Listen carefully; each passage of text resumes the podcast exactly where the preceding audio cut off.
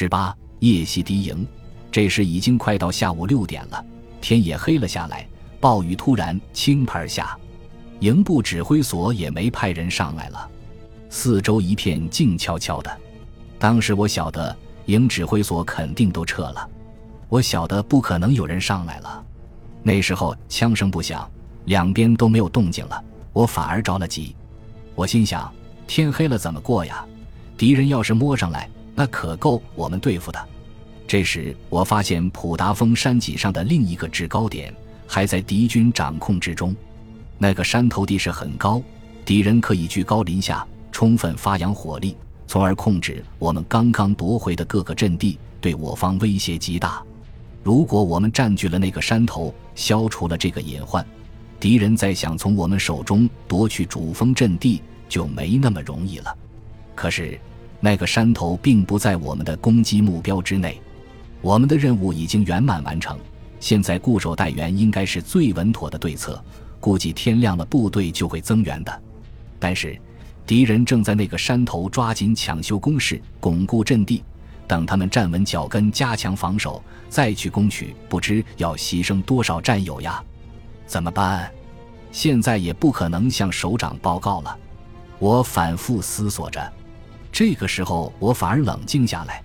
天亮后，万一敌军再次发起攻击，我和周福清区区两个人很难守住阵地，为了夺回阵地，我们已牺牲了这么多人，要是再丢了，怎么讲得通？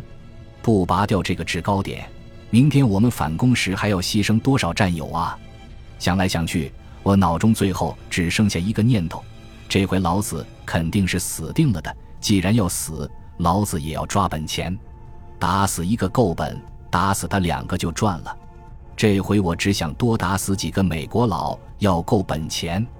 午夜时分，我做出了一个大胆的决定：孤身出击，夜袭敌营，去夺回那个最后的制高点。此时雨下得更大，风刮得更狂。我认为这是夺回阵地的最好时机，决定趁着夜黑风高发起进攻。知道我一个人要去摸敌人的哨，小周也来劲儿了，他抢着说：“班长。”我去攻击你来掩护，我说这是命令，你要留在这里掩护。其实我心里想，在我面前你还是一个新兵蛋子，让你去摸敌营，我才不放心呢。我交代周福清，敌人如果没有发现我，你就不要开枪；他们发现我了，你才开枪掩护。我从阵地上摸黑捡了四个手榴弹，也没袋子放了，往衣袋里一塞就出发了。我要借着狂风暴雨的掩护。先摸下山坳去，再绕道从敌阵地后面攀登上去。人们常说上山容易下山难，那天晚上我真是上山下山都艰难啊！下山时那个松散的尘土有几尺厚，全是山上石头被炮弹炸成的粉粉，一脚踩进去拔不出来。上山时那个山崖被炮弹打中后，日晒雨淋，山体都震松了，我下巴都刮出血了。黑暗中。突然看见四个敌人在山顶放油洞哨，我紧紧趴在山岩上，等他们一转身时，我才有悄悄前进。这个时候要是不小心弄出哪怕一点声响，我就见阎王爷了。暴雨下得更大，狂风更加猛烈，我浑身湿透，衣裤紧紧裹在身上，行动起来更加困难。但我心头却暗暗感谢老天爷帮忙，希望暴风雨越猛越好，这样才能掩护我的行动。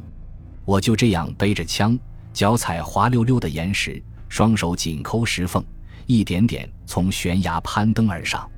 幸好敌人以为我们不可能这么快组织反攻，只把注意力集中到前方阵地，却没想到我会从他们的背后摸上来。我一步步向山顶靠近，大概离山顶还有三十多米，突然听到滋滋啦啦的电流声，在暗夜中特别响亮。我仔细一看。在一个黑乎乎的树桩后面，竟然有一个半遮半掩的山洞，那里面正叽里呱啦在响，电流声正是从那里传来的。凭经验判断，这一定是敌军驻扎在山顶上的营部指挥所。我心中顿时一阵欢喜，要是把这几个鬼子活捉回去，首长一定会好好表扬一番。但转念一想，现在就剩下我只身一人，带俘虏回去谈何容易？那就要死的，不要活的了！我迅速冲到指挥所前，猛地一脚踢开门，举起冲锋枪就向敌人扫射。一个敌指挥官模样的人应声倒地。刚好指挥所门口有几箱手榴弹，我就顺手抓起几颗向指挥所那头去，然后火速撤退。轰轰！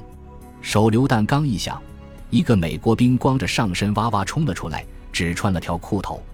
我看这小子一定还在梦中，跌跌撞撞被吓得半死。后来我没有开枪，让他白捡了一条命。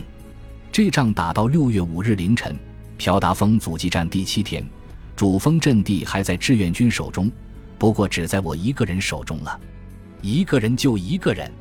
此时掩护我的周福清还在我出发时的那个制高点上，也不知道他是死是活。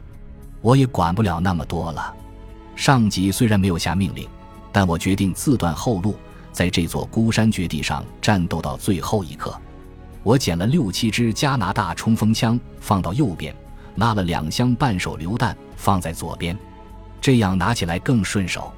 一切准备停当，就等美国佬来送死。嘿嘿，那时我还真得意，这就叫一夫当关，万夫莫开。山脚下是一大片树林，很快我发现远处松树开始不断摇晃，松树在摇，说明敌人摸上来要进攻了。我再仔细一观察，有个指挥官在招手，敌人又冲上来了。这是他们的敢死队，先上来一个班，最后来了一个排。